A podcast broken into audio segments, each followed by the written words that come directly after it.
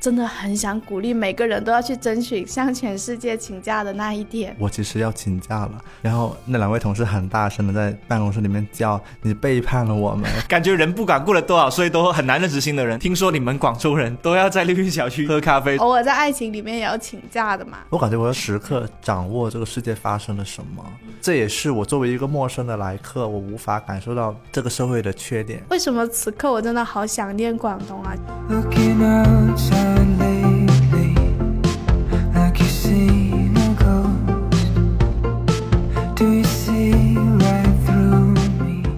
家好，欢迎来到不把天聊死，这里是青年媒体我要我求你旗下的播客，我是仙草。我是 Blake，我是阿车。今天的话题呢，其实是关于一次旅游的分享。因为十一月我跟 Blake 都休了一次年假，然后回来之后，我们都有一种共同的感受，就是出去玩的日子就很像跟全世界都请了个假，真的太快乐了。今天我们就想要来分享一下这次休假的感受，而且因为 Blake 那天就说了一句话，他说真的很想鼓励每个人都要去争取向全世界请假的那一天。那我们今天来聊一聊这种向全世界请教的感觉有多快乐。所以我是来干嘛的？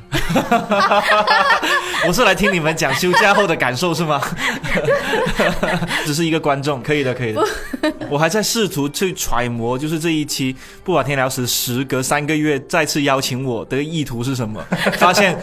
把我邀请过来是就是。就是被就是就是听你们讲一些开心的事情，然后我来陪陪笑是吧？就是我在猜想一个邀请我的动机，有可能是我是那种只要请假出去玩，我就感觉像脱胎换骨的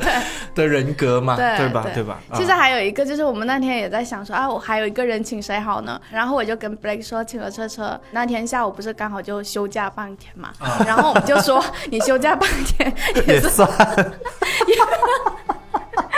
我要是跟你讲一下我休假半天去干嘛，你们就一定笑不出来。休假半天 可以从那个海珠区去月洲区，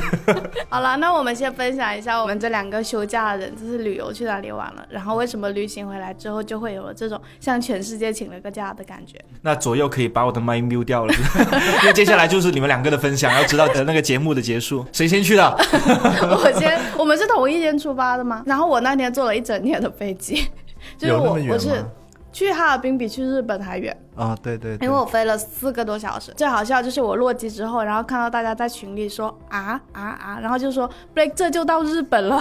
我才知道原来你也是那一天去的日本。对我很早就起床了。我是去了哈尔滨嘛，最让我有那种请假的感觉，是因为哈尔滨跟广州原来是有一点点时差的，就是那边四点多就日落了。就是我那天在松花江看日落的时候，会有一种就是平时这个点我都是在跟同事、跟朋友或者跟对象聊说，哎呀工作好忙好忙好忙，或者是我现在正在赶一个什么东西，或者是大家都在一起喊说好困的日子，但是我经常坐在这里看日落，就是它完全不符合我的时差和我的生活习惯，所以就让我有了一种就是我所有我认识的人，大家的生活是。非常的有时差的，而我在那种时差的缝隙里面，就有一种只有我一个人在享受着所有美好的东西的感觉。反正有一种比较在里面。对，会有一种比较。其实不不仅仅是跟别人比较，也有一种跟平时日常生活的自己比较的感觉。就四点钟了，别人还在工作里，已经在准备看日落吃饭睡觉。对，而且那时间点，如我发朋友圈说日落了，不会在朋友圈看到同时有别人在发日落的感觉的。我感觉我在去日本，因为也是计划谋划已久了嘛，就是四月份就开始抽 Coldplay 演唱会的门票。就以我的人格来说呢，这种假期请起来呢，就比较心安理得一点点。就是我感觉年底越来越忙的，就我记得快要出去之前，呃，前一两天还在跟我们同事在聊一个明年年初的项目嘛。然后我跟他们说很不好意思说，我说我我其实要请假了。然后那两位同事很大声的在办公室里面叫：“你背叛了我们，说好了同甘共苦呢。同甘呢，同甘了一下，但没有很久。对没有没有很对共苦。”然后我就马上跟他们说：“哎呀，我要跟你们把这个点子做完。”然后就脑爆了一下想了一个新点子，就感觉就是争取到了一点点空隙吧，然后就去了。然后去了之后呢，因为去的是我去过的两个地方，就是京都和东京，所以这次去呢，对我来说呢，乐趣就不是以前的那种乐趣，就乐趣就变成了一些很细微的东西，就比如说。有一个其中有一个乐趣，就是也是很老套的了，对很很多人来说，就是去吃。便利店里面哪一个饭团更好吃？就基本上 就是我们每天晚上都会买，明天的早餐就买两个饭团。哦，但是每天晚上争取买到的饭团都不一样，越吃就越喜欢这个便利店。吃出了一种家的感觉，我会常驻于此。对对对，但是为什么你在公司楼下便利店却没有这种感觉呢？因为真的公司的便利店的饭团跟日本的便利店饭团的那个配料工艺是不一样的，包装也差很远，包装也差很远，包括它拆开它的紫菜跟饭是分开的嘛，对吧？没有很方便。日本的那个饭团，它要确保紫菜的那个脆感，它在包装的时候它是有双层包装，你一拔开的时候它。那个胶质会从紫菜跟饭之间哦渗出来，渗这样的话就可以保证你在吃到那个卷的时候，是饭跟紫菜是刚好才连在一起的。哦，所以就是它这种细节，就是我我就只能在那里有感受到嘛。然后就比如说我坐新干线从京都去东京，那个地铁站很复杂嘛，我才发现为什么地铁站那么复杂呢？是因为它确实就是从新干线下来之后，最后一程是它是可以请你坐一趟地铁的，就相当于是你坐多远都可以嘛。然后我们就在那里，就是就是会去盘算，我们坐到哪里才比较好吃这个新干线 送的这一趟最后一程地铁，因为日本日日本地铁也很贵，然后就是很多这种很微小的乐趣呢，就是这种测评人格啊或者什么人格，在这些上面去发挥嘛。然后发挥的时候呢，我就发现比较快乐的旅行对我来说是发现自己的特质在一个陌生的空间里面重新发挥的时候所产生的那种意外吧。所以我在整个过程当中，我就发现了我做了很多事情，其实跟我做选题没有本质的区别，所以去日本做选题是吗？或者说做或者说是一种爱做的那种小事，其实没有太大的区别。对，就是其实还是同一类人，只不过是你去了那里之后，呃，所谓向全世界请假，就是向你熟悉的、你日常已经发挥了你特质的环境请假，然后你去到一个新的地方，但是你同样发挥的是同样的事情。我感觉这个点是蛮有意思的，就是不是重复，是一种你好像又很珍惜你的特质。评测饭团的这件事情，很多人在做，小红书有很多人在做，但是你自己做一遍呢，你就会发现你还是可以享受生活的美好。虽然很老土这样来说，就是十块钱一个饭团，你是能吃出额外的快乐的。那这种额外的快乐呢，你平时你有这种能力，你也不会珍惜。而且 Blake 是两个人去的，然后我是自己一个人去的嘛，我为了一个人去，还争取了很久。就是哦，对啊，所以就是这是他的请假是 向对象请假，对我来说，就是很重要的请假感，就是因为我是一个人去的。然后我觉得，因为我们十月其实不是刚放完国庆小长假嘛，我觉得每一年那种国庆小长假就特别像我人生的缩影，就是一般放八天里面，我要在八天里面好好的安排我所有的关系。就像今年的时候，我可能有一天是留给独处。就是我自己还有我的创作，然后有一天呢是留给跟朋友一起吃饭，然后有两天是留给朋友的婚礼，然后剩下四天呢就是回家留给家人的时间。就是我一直以来就是对于长假的安排都是那种把假期分割成很很多个小的部分，然后在这些小的部分里面去找到我需要去处理好的每一个关系，然后分配过去。包括国庆假期就是从那是一个关系工厂。对对对，从老家从老家回来那天晚上，我还跟我对象一起吃了个饭，就是在假期的尾声再完成一下爱情的部分，就所以就是 就是有这种感觉，就是爱情的部分要留在尾声才做。好然后疲倦哦。即便在日常生活里面，其实我经常会给自己留出独处的时间嘛，但是那一份独处的时间更像是为了工作和创作，就是为了能够让我更好的创作，为了让我能够更好的工作有灵感。然后我才要创造出独处的时间。对我来说，请假是包括要向创作请假的，就像我那种日常的，一定想要画点东西或者写点东西的心情请假，这样子我才能够完全沉静下来的去玩。所以一个人去哈尔滨的时候，就是我虽然会把写日记当做其中的一个小行程，但是我不会让它在占据我生活的全部。我很好奇一个问题：一个人去哈尔滨玩，因为我没有去过哈尔滨嘛，一个人去哈尔滨玩，那里吃饭什么的，他那边饭饭量不是特别大吗？分量特别大。据我所知，你的饭量是非常小的，你一个人怎么吃饭呢？去那里吃饭团吗？所以就是，所以吃的也是便利店饭团。没有哈尔滨，我因为我有个朋友在哈尔滨，所以我其实有两顿晚饭，就想要体验那种东北菜的时候，我是跟他一起吃的。然后其余的时间呢，因为我住的那个酒店附近，它有一个当地很有名的那种菜市场，然后那个菜市场里面是有很多小吃的，所以我就经常都是就是来来回回。其实我就是旅游四天两三天的时间，我一直在重复的走那条路，就是我重复的从酒店走到那个菜市场，然后又从那个菜市场回来，就拎着一些吃的东西。我现在在菜市场里面买了一份凉菜，结果就是那天一天三餐都在吃那一份凉菜。哎太夸张了。救命啊！就是很好笑，就是因为我吃不完，然后我又觉得就是它也挺好吃的。中午去吃麻辣烫的时候，我就会把它拎着去麻辣烫的餐馆里面，就是一边吃麻辣烫一边配它。然后到了晚上，就是又去那个菜市场买了一个猪蹄，自己一个人在酒店里面吃猪蹄，然后又配那个凉菜，可是我觉得很开心。你这个真的很像我，我以前不知道是跟我爸妈去外国旅游的时候，他们在出发之前在家楼下的那个面包店买了一盒老婆饼嘛，结果那盒老婆饼吃了五天，是这样的，就是就是他们每次在外国就觉得这种东西不合口味吃不饱的时候，他们就掏出一个老婆饼，就一盒有一打嘛，一打十二个，我们一家人吃了五天那个那盒老婆饼，在回去的机场上面，我们终于把最后一个老婆饼吃完，就有那种感觉。因为你会觉得你在一个陌生的地方，好像不管做什么奇怪的事情，就是或者是你平时在自己熟悉的地方做，会觉得有点丢脸的事情，但是你在外面就完全没有这种感觉。而且就是是像我刚才说的这种向全世界请假的状态，对我来说，就是因为我日常是一个对关系很紧绷的人嘛，我就会经常觉得说，我要在每一段关系里面都去证明。他们对我很重要，我要怎么样才能让他们知道我很在乎他们呢？所以我就要做很多举动，说很多话去维持关系和证明我很在意他们。但是可能向全世界请假，就包括了像所有这些关系都请假了。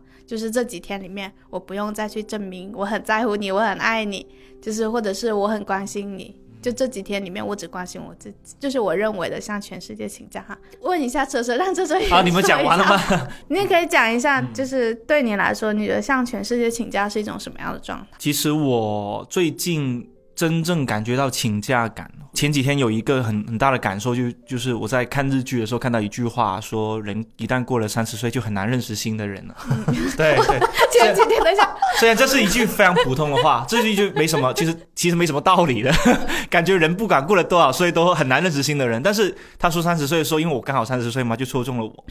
然后我那天在四十岁的时候对，在。两位就是一个在哈尔滨，一个在东京的时候，我就在我们早会上就分享了这个感慨给大家嘛。结果我们编辑部的所有人都说是是是，全都有些人是二十七岁，有些人是二十八岁，有些人是二十六岁，他们都说是，确实很难认识新的人。然后这里新的人，我觉我的定义啊是线下面对面的那种新的人，而不是网友，因为我觉得网友的话，其实说实话，大家每天都在见不同的网友，有对线的、吵架的，也有真的是很聊得来的那种网友。但我确实会觉得很久没有在线下面对面认识新朋友了，所以我最近其实真的有向全世界请假，就是把工作或者说我现在那个很固定的人际关系先暂时放在一边，我真的去请假去见了一个新的朋友，呃，那位朋友也是。已经跟他在微博互关了很多年了，已经关注了三年多，从来没有见过面，就大家都是一直在微博聊天，但是私底下从来没有见过。所以这一次他一个人来广州，他也是一个人来广州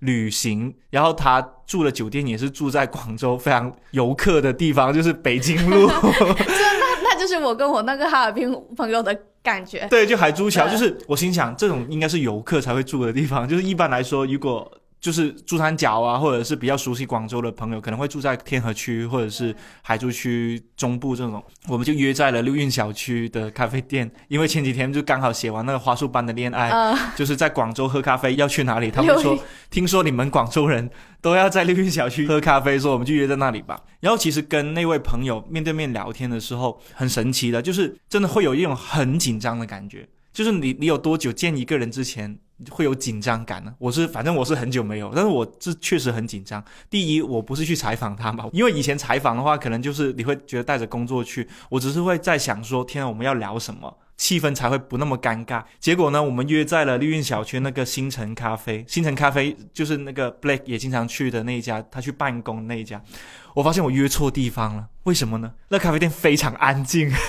就是很多人都埋头做自己的事情，看书、工作，然后还有一些就是人在只只有在静静的喝咖啡。结果我们两个人进去，我们说的每一句话，在那个安静的空间里面在回响，你知道吗？而且那个空间很小，都能听见。而且明明我们是网友嘛，但是那些对话就很像相亲，就就是那种，诶，你在哪里工作的来着？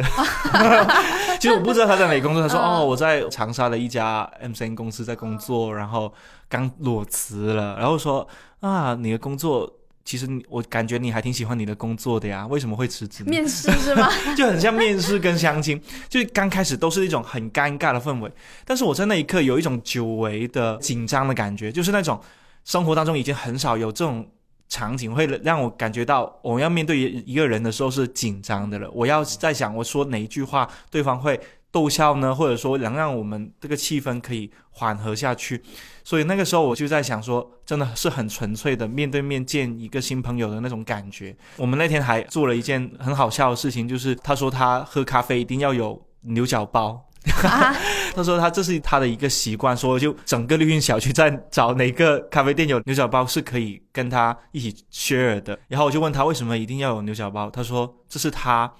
保留了很久的一个仪式感，就是跟朋友在喝下午茶的时候一定要能两个人 share 一个牛角包。所以当时我就我我是其实我是一个不爱吃牛角包的人，但是我那天就是下午就想要去体验他在他所在的那个城市的那一套生活方式。哦，其实我在广州我其实不吃牛角包的，因为他来了之后，他想把这种习惯也带过来，所以我也跟着去尝试。然后我们还说了很多彼此对对方的第一印象嘛。就是他会说，他来之前他还听了很久我们的播客，就是说在猜猜想阿车面对面是一个什么样的人。然后我问他，呃，你你会觉得很失望吗？他说也还好，但是他这种迟疑的那种，就是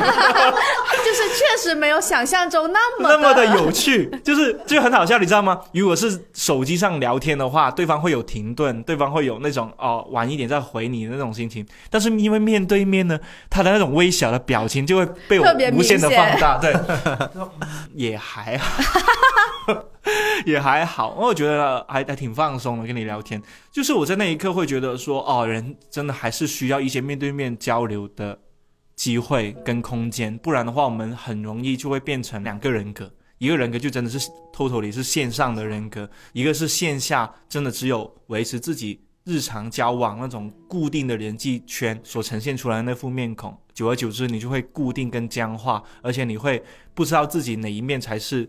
真实的紧张的那一面，需要花点时间去请个假，去找回那张面孔。就是因为我在哈尔滨的时候，其实我是一个不喝羊肉味的东西的，特别是羊杂汤或者羊肉汤什么的。但是我那天早上在哈尔滨的街边的早餐档有卖那种羊肉汤，然后我就去喝了一碗羊肉汤。就其实喝了之后，我发现那个味道确实我不是很喜欢，但是我觉得去体验那个东西也是一种很新奇的感觉，就是有一种你要向你日常的一些习惯说再见一下，就是你要暂停一下你日常的一些习惯，暂时的就是忘记掉它，这也是一种请假的感觉。就是像你本来不吃牛角包，但是会吃一下牛角包我。有很多就跟家里人一起生活的朋友嘛，有一个朋友是连续三个月都吃他妈妈做的糯米鸡，就是真的早上 早上起来，除了糯米鸡没有别的那个早餐了，就是他妈妈可能就蒸好，然后就直接摆在那个锅炉里面，然后就是他拿个塑料袋打包带走，让他走去地铁站的路上就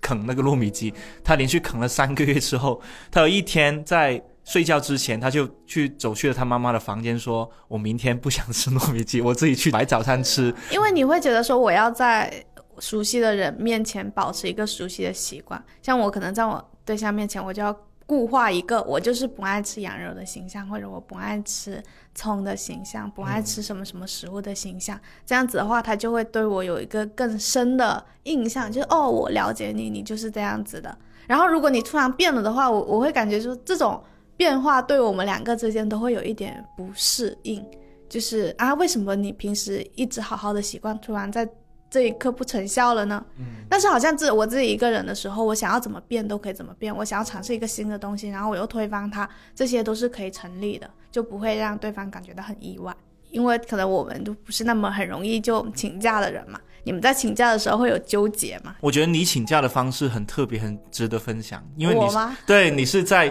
请假之前呢，就在公司那个月度的报告会上面宣布我要请年假了。啊，这是我最近看到过就是最特别的请假方式，就是向所有同事说我请假了，好像发了个公告一样。因为我们公司有那种季度分享会嘛，第三个季度的分享会就 Break 就邀请我去分享了一下说，呃，为什么我总是感觉很绝望。然后我就在那个 PPT 的最后就讲了一下我最近处理我绝望的方式，就是我决定请个年假。其实我有纠结了一下，因为对于一直以来对于我们来说，就是请假应该是一件你默默去做的事情就好了，你不要大张旗鼓让别人知道你出去玩了，你去放松了或者是什么，好像这是一件很就是像你刚才说的会背叛别人的事情。但是我那时候在做的时候，我就是有一种奇怪的感觉，就是这里的职场好像跟电视上的职场不太一样，就是我好像是可以讲一下我要出去休假了，因为我有感觉到大家都挺累的。就是我觉得如果我先跟大家分享了一个我要出去休年假，并且这件事情没有关系哦的这样子的感受的时候，或许其他的同事他们也会觉得说，哦，我是可以去休一个小小的假，然后出去玩一下的。我会有这种，我可不可以通过我自己的就是心情去鼓励一下别人的感觉，所以我就分享。而且其实我是先在飞书上提交了申请，他通过了之后，我才在公司的分享会上讲的。啊不然我就会有背叛感。对不然车车就会 啊，你怎么都没有跟我说先斩后过？奏是吧？而且我是以一种就是默默的成熟的社会人处理的方式，就是我还提前把两个星期的博客先给录完了，才提交了申请的。因为我当时其实纠结了很久，但是我主要纠结还是一个是就是哦我的工作能不能先提前完成一些，然后另外一个就是我的对象会不会觉得我一个人出去玩太过于独立，让他觉得说好像你一个人出去玩也可以，然后你好像为什么就是没有我的生活你也能够过得很灿烂的感觉。你 真的想很多哎，你对象可能没想那么那么复杂。就是我一直在纠结这件事情，然后我当时就在电梯的时候遇到 Blake，然后 Blake 就说：“哎呀，偶尔在爱情里面也要请假的嘛。这是米花的观念，” 就是他就讲了这个，我其实是在一个很普通的时刻突然冒出来我要出门玩的心情的，就是我当时就坐地铁回家，然后地铁上很多人，顺着那个人流走上那个电扶梯的时候，突然冒出一种就是哦可以出门去旅游了的感觉，然后我就开始在看机票。看了很久的机票，一直在决定要去哪个城市嘛。然后其实去哈尔滨的时候也有一个纠结，因为去哈尔滨意味着就是去到了一个很陌生的北方，然后就意味着你有可能在那里看到雪，或者是就算没有看到雪，就是去哈尔滨的机票这么贵，我要不要把它留着？就是以后跟喜欢的人一起去到北方，然后去看雪呢？就是我其实一直在纠结，都是最想去的这趟旅途，它能不能先留着，然后等跟喜欢的人再去，然后到后面就是这份纠结，其实有点让我自己很烦躁了，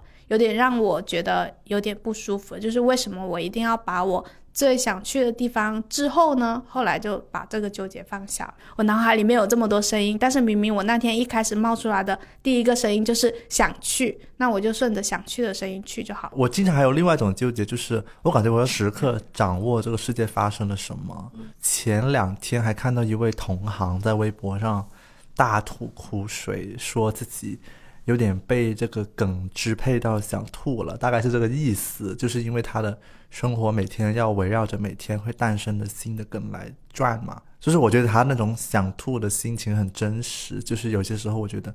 做媒体这个行业也会很担心自己不知道现在大家心里面在想什么。因为我在东京，实际上我眼睛也很不舒服，我一直在滴眼药水，就是我最近眼睛很不舒服，所以其实我是被迫减少了刷微博那些时间。我就在那个地铁上，我就一直坐那地铁，听着那些动漫才有的那些铁轨的声音嘛。然后我还戴着一副墨镜，然后面无表情的坐在那个座位上，我就觉得我只是一个树长在了这个地铁里面，我也不关心新闻，我也不关心任何的事情，我也没有创作能力，就是我就是，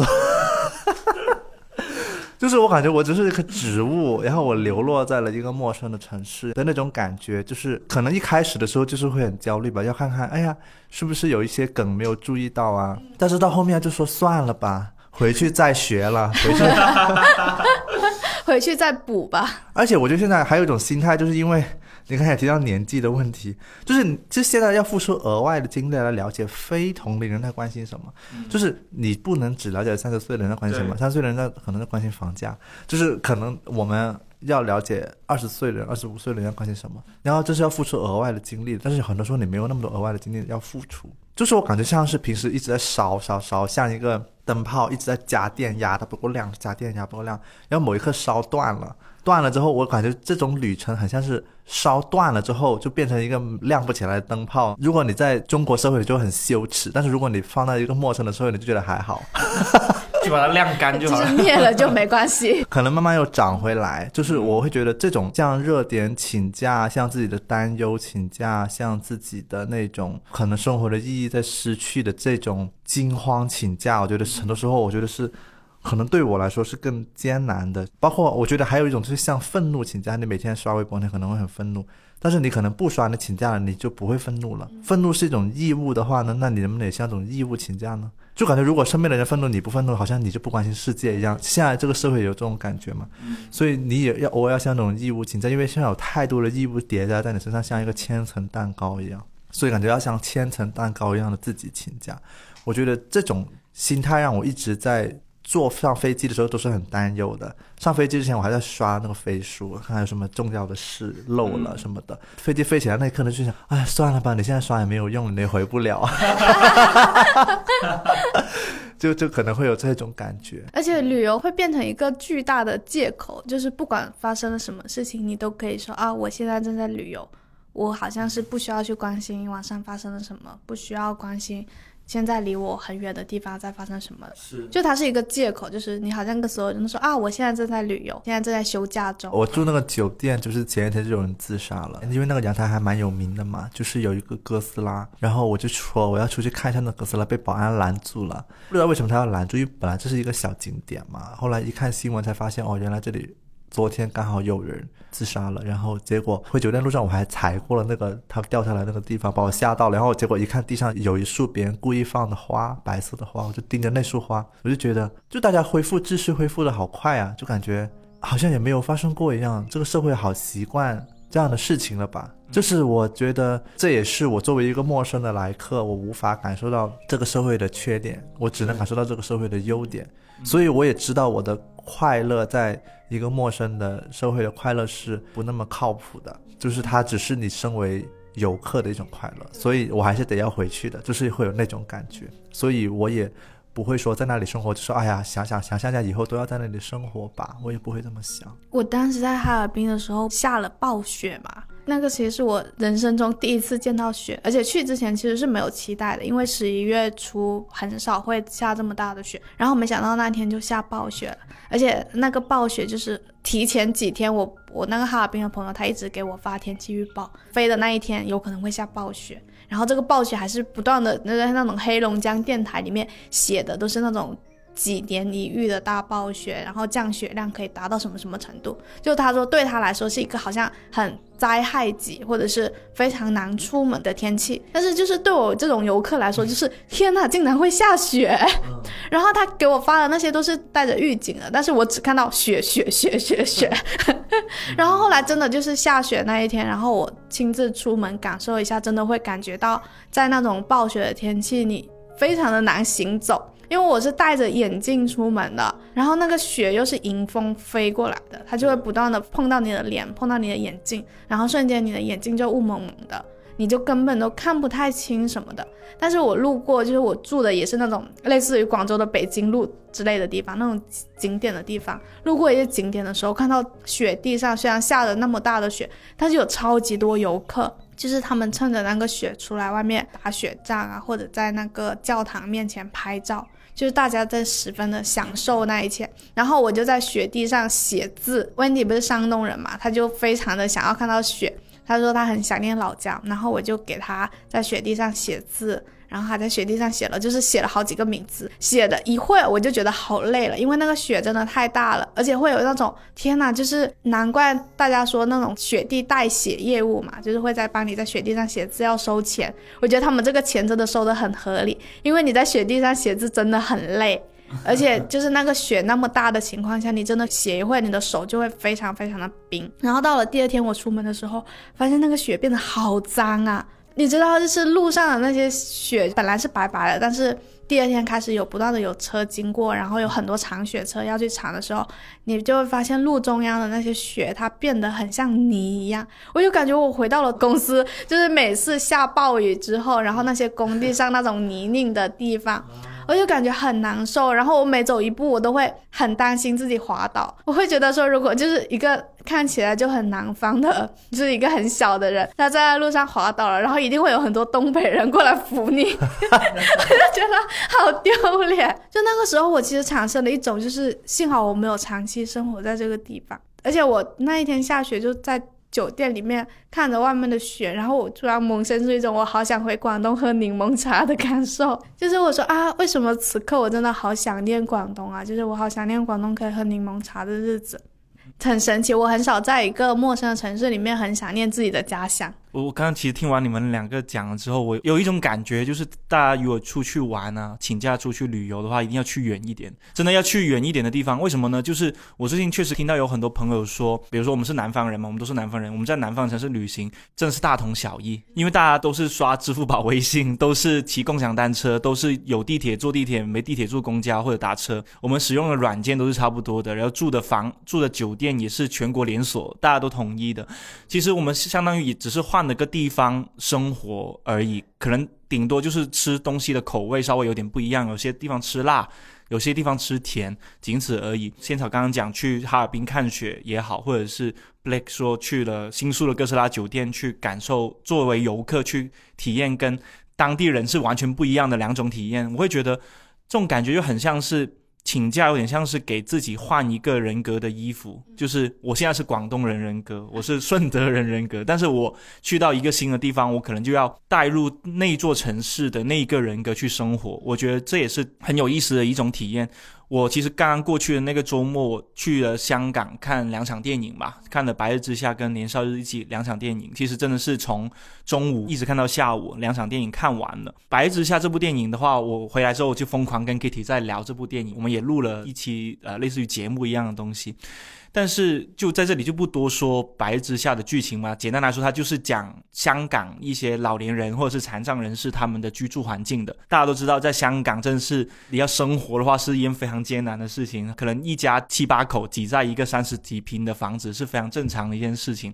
我在看《白日之下》整个过程当中，就是有很多老人家他们住的那个床位就只有真的只有一米二的床，甚至更小一点，只有九十公分宽的一张床，大家就只能挤在那里。就是我看完《白夜之下》的时候，在现场来了一些呃老人家，老人家他们也在看那个《白日之下》的电影。我在心想，这群老人家在看的时候，会不会也在想他们养老的一些问题？就比如说，他们养老的时候，他们居住环境是否能够允许他们继续这样子舒服的住下去？或者说，他们真的没如果没有自己的子女的话，那社会的保障体系是不是能够保障他们可以安享晚年？就是我，我甚至在。代入了一下那个老人家，代入了一下我八十岁的时候，如果生活在这样的一个城市，我是不是有自己的容身之所？然后最好笑的就是，你看香港的电影，特别是那种底层人民的电影的时候，你就会去到不同的地方，你都忍不住代入。这个地方如果拿来做一个房子的话，其实可以住很多很多人。就特别是我去地铁站，去香港坐地铁站的时候，你会发现那些过道非常的宽敞，甚至有一些停留的区域，就是或者说有一些放器材的区域，你会发现它非常的宽，非常的宽。然后我就回想了一下，刚刚看那那部电影，那个人只能在一个八十。公分的床位上面翻一个身都很困难，但是这个地方却可以让他们在这里可以住很多很多人。就是我在香港两天，我都反复在思考一个问题，就是如果我是一个在香港生活的年轻人，我可能真的毕生的努力只是为为了换一个可以让我翻身的一个床位，我会是什么样的一个人生呢？哪怕只是暂时的代入，但是让我会觉得有一种思考别的城市的人的生活方式，其实也是一种休息。哦，就是我暂时的脱离了，就是我现在的人格去思考那座城市的人在做什么，在想什么。而且我去完回来之后，当时就在我笔记上写了一句话，就说，就是你去另一个城市就很像换气一样，就是有一种感觉，就是你在你原本的这个城市里面，其实你已经把这里的氧气吸的差不多了。有时候你会有那种窒息感，就是这里的氧气是已经不够用了。然后你去一个新的城市，然后你去吸到一个新的空间里面的氧气的时候，就会有那种哦，我又活过来的感觉。我记得我刚去第一天的时候，还非常的像一个南方人，因为我去吃烧烤的时候拍照给我朋友们看的时候，他说就是为什么你在北方吃烧烤就好像在南方吃烧烤一样，因为我点的都是素菜，然后还点了一份那个凉拌番茄，就是非常的一大份在那里。去吃饭的时候，我朋友就说看我一直在菜单上好像在找什么东西，我说我在找青菜还有汤。我说我有点想喝汤，但是我好像找不到。但是我基本上到了第三天的时候，就已经有一点融入到当地了。就是去吃饭的时候，我已经学会了他们那边喊服务员，就是直接一个字“姐”，就是女生，哦然后男生就哥，对对，就是 就是姐这个多少钱啊？然后一定要把那个字吞掉。我还去体验了当地一个非遗的项目。就他去做那种桦树皮，把那种桦树皮剥下来，然后把它就热水泡过之后变得薄薄的，很像一张皮质一样的东西。那个老师他会把这种桦树皮用来制作各种的工艺，有的可以做成一个盒子啊，或者是做成一张画，他做的非常漂亮。我就去体验了一下那个东西。然后我在做那个的时候，我就问他说：“我说为什么桦树皮是属于北方的非遗文化嘛？”他说，因为南方没有桦树啊，就是他说南方没有桦树，只有北方会种很多很多桦树，而且在山里面。然后我就在观察那个桦树皮的纹理，就是它上面是有一条一条的横线的，非常的好看，非常的规整。然后你把它做成任何工艺品，你都会感觉它的纹路就是可以融入到你正在做的这张画里面。我当时做了一只小蝴蝶，然后你就会感觉这个纹路它就是很完美的融入到这只蝴蝶里面进去。然后这是我在南方没有摸过的东西，也没有看到过的东西。我可能在南方的日常生活里面从来都没有去摸过一张树皮，然后去写过什么样子嘛。然后刚好我那时候就在看，就是 Blake 给我推荐的那个十三幺里面，他采访了蔡高的那一期，他里面就讲了那个树嘛，他就说他把。它楼下那棵树砍掉之后，树桩它会重新长出来，而且它重新长出来之后，它的树皮会继续生长，把那一个原本砍掉的那个伤痕重新给包裹住，然后让它看起来像一棵非常完整的树。我刚看完那个，然后又去摸这个树皮的时候，就觉得很神奇，就是有一种大自然的工艺。就是我已经很久没有摸到大自然了。去旅游的日子，然后你好像唯一可以那么近距离的去摸一个树皮，去观察一棵树的时候。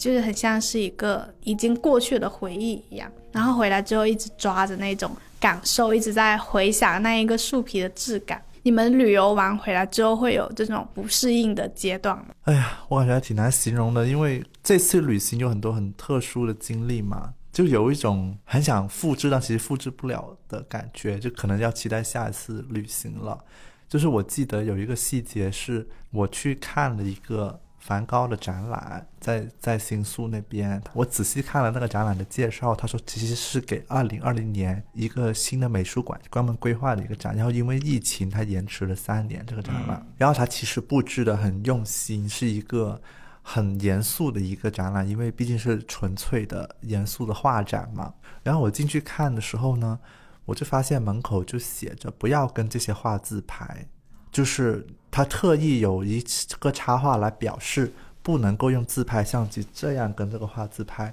以及不能够帮助别人在画前面合照，就是两个都不行。然后我就突然间有一种很共鸣的一种感觉，就是因为在日本我也看了可能五六个展，但是在梵高这样的艺术家面前，他们会愿意额外的去做这些说明来让大家尊重这个展。然后进去之后，我发现每一张画呢，大家都在排队看。虽然日本什么都能排队哈，但是那个画的排队的方式真的有惊讶到我，因为它就是有点像一个那种贪吃蛇，你知道吗？哦，我知道。那空间没有很大，但是呢，大家就像那个贪吃蛇一样，半层的空间，大家真的就是围绕着那个边边，真的排满了，为了看他那个最有名的其中一张向日葵。我差不多排了半个小时，就在大就在那里慢慢排，慢慢看每一个介绍。房间里面还有很多老人，很认真的在看嘛。然后我那一刻就是突然觉得，哎呀，这个房间的人太好了，大家都好尊重这个艺术，然后就觉得，哎呀，大家都有一种同温层，线下再次相聚。你你去到了你的同温层，对，然后包括同样的体验，还有 CoPlay 演唱会的时候，他们其实特意有提到，他们的歌很多的创作都是不希望这个世界是以占领作为主导的，他们不希望大家一定要在加沙和以色列之间选边站的这种感觉。他们说，你们现在能不能停下来，我们来一起做一个手势向天空？然后他说，你们想把你们的善良发射给世界上任何一个地方都可以。然后整个现场就安静了，可能十多秒钟，就是五万人同时安静十多秒钟，然后全部人都同一个手势举向天空的那一刻，就是会很感动，然后就很想哭，然后就会觉得，这种明明我们很渴望在我们现在大家都愤怒的社会里面，都希望有的一种氛围，但其实我们没有办法感受到。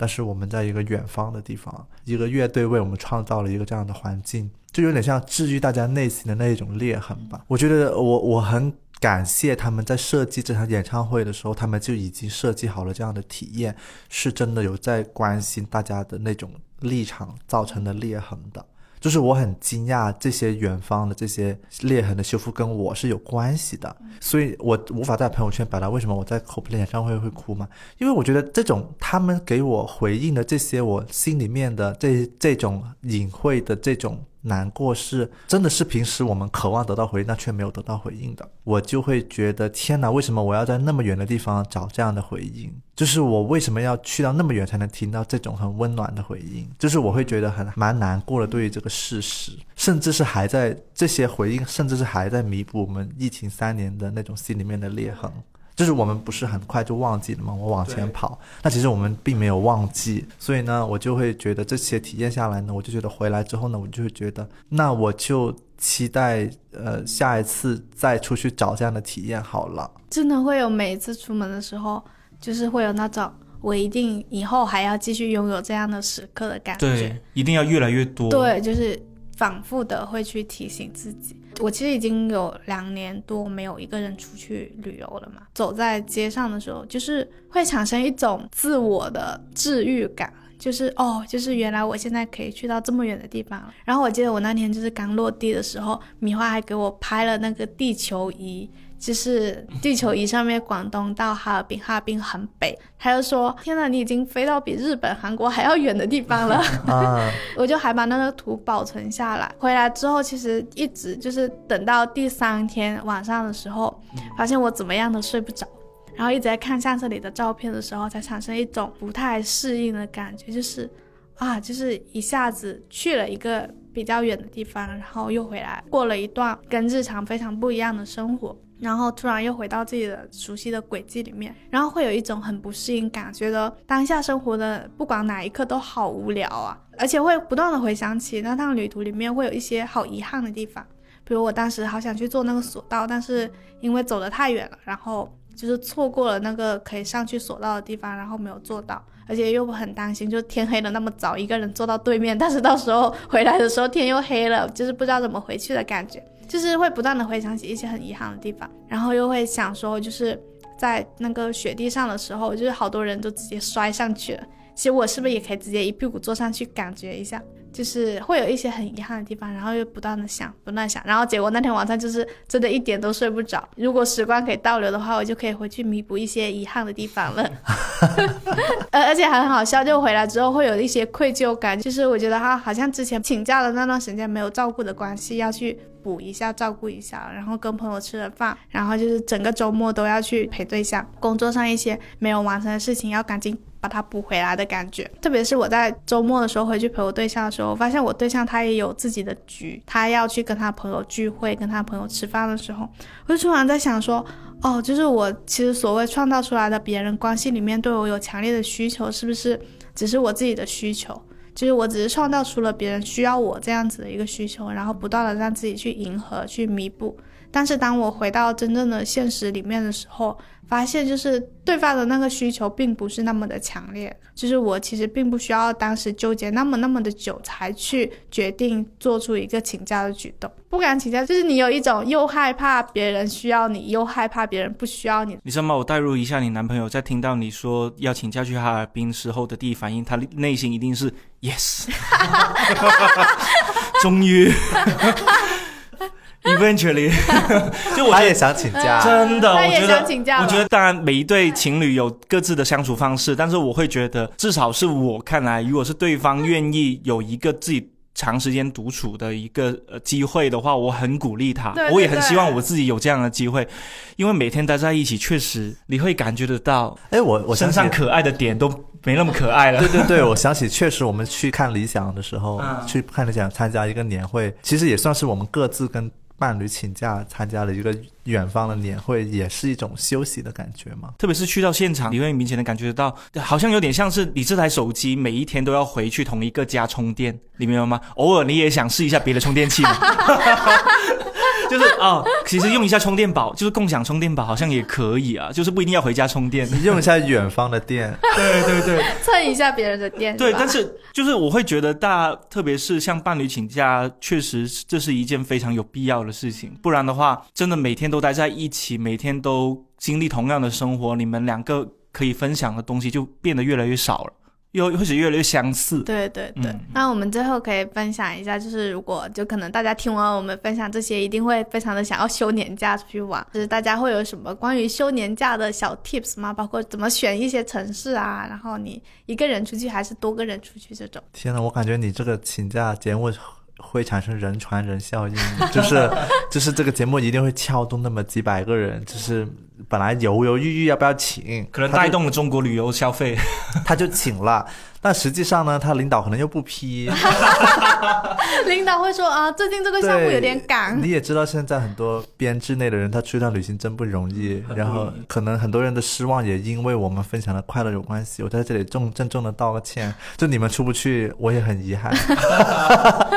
我想起了之前我还问公司要了一份那个公司到底谁积累的假期最多的名单，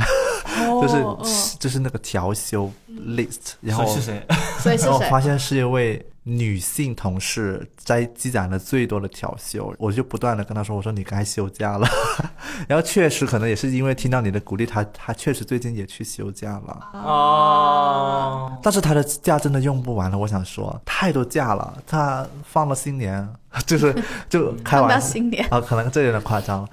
就是我我是觉得。像一个成年人那样，像你这样，还是跟那个领导郑重的申请一下吧。对，就他的假已经长到家人以为他裸辞了，是吧？已经长到怎么两个月还在家里？其实是真的会犹豫的，因为我我那天不是因为下暴雪，然后本来是七点多要飞的，然后他改签到九点多才飞，然后如果飞的话就要半夜两点才到了，我就有点想改签到第二天嘛，我犹豫了特别久，而且我还不断的就是就是问了我朋友们说，就是这个飞机啊，就是看起来好像今天就是也不知道它能不能飞，然后他又改签到半夜两点才能到广州，那我要不要改签到明天呢？然后我有个朋友他就说，要不你先别改签吧，再看一下天气，就是说不定真的可以准点飞，你就可以回来了。然后我当时其实有点生气，然后我就把手机关掉了，我就想说，我就是想明天飞，你为什么让我不要改签？你那个朋友也太无辜了吧？就莫名其妙被你骂了其。实我朋友也很无辜，但是我没有当面说了，我就是在心里默默生气。但是我生气的那一刻，我就突然知道了我的答案。就其实我内心里面就是很想请多一天假，然后在哈尔滨再待多一点了。但是我其实会觉得这样好奢侈，就是一个是我很怕公司觉得我偷懒，然后另外一个我又想到说啊，再多住一间酒店，多待一天，好像是一件很奢侈的事情。我能，我真的可以拥有这么奢侈的生活吗？我真的可以奢侈到多请一天假吗？虽然我负担得起那个房费，但是我又觉得就是天呐，就是这种生活，就是我真的配得上吗？又东亚回来了。，对，又东亚回来，但是我最后还是请了，我就觉得说，就多请一天假吧，世界也不会毁灭的。就我觉得大家可能一定会在每次放假之前、休假之前，一定会在心里犹豫犹豫特别特别久的。但是你可能就是有一个办法，就是硬币抛出的那一刻，你就知道自己心里的答案了嘛。就是不如你就真的抛一下硬币试一下，或者找一个朋友问一下。然后如果那个朋友说出一些就是不支持你放假的答案的时候，如果你心里感到生气的话，你就知道你真的很想放假了。就对方没有说出你心中想要的答案的时候，对你就恼羞成怒。你就恼羞成怒了。而且如如果去休假的话，我觉得确实像我选哈尔滨，就是想要去一个跟我生活的地方完全不一样的城市。大家可以去远一点的地方，就是如果经济上可以的话，或者经济上不可以，你你把几次的旅行的钱存起来，去一次大的，对，去远一点，我觉得还是可以努力可以做到的。总的来说呢，就是选一些意外可能会发生的地方。对，就是像这种突然会下暴雪的地方不，能用支付宝的地方，或者去一些 不能用手机支付，我觉得挺有意思的。就是特别是去香港，我会发现有很多地方只能刷 Visa 或者是给现金的时候，我觉得莫名其妙的新奇感，有一种回到了小时候，就是看着看着爸爸从那个钱包里面掏出一张信用卡或者是银行卡递过去的时候，那种莫名其妙的帅气感，就是突然间发生在我身上，我觉得哦，这种陌生的感觉真的好有趣。还有语言环境不太一样的地方也。我去哈尔滨的时候吃饭，他被人喊了超多次“小姑娘，小姑娘 我想说，你说现金这个点，我说我有后遗症的啊，就是说回来之后，我把我家里那种扔了几年在钱包里面的那种散钱全部拿出来。我现在在便利店，我会说，呃，不好意思，我要花现金，”。哦，然后我就会花现金买牛奶呀、买一些乱七八糟，好像这些东西都不要钱了，因为我的现金是几年前存的。是，然后我就觉得好快乐，一大钱这这是一个很微妙的时刻吧。嗯，而且我觉得就是大家尽量跟朋友出去玩的时候，之前一定要先做好那种心理准备吧，就是因为你们也很有可能因为旅游规划会玩得很不开心，所以我会觉得大家如果难得请假了，还是一个人去。一个，人出去。我觉得一个人去会比一群人或两个人去要开心，要自在一点。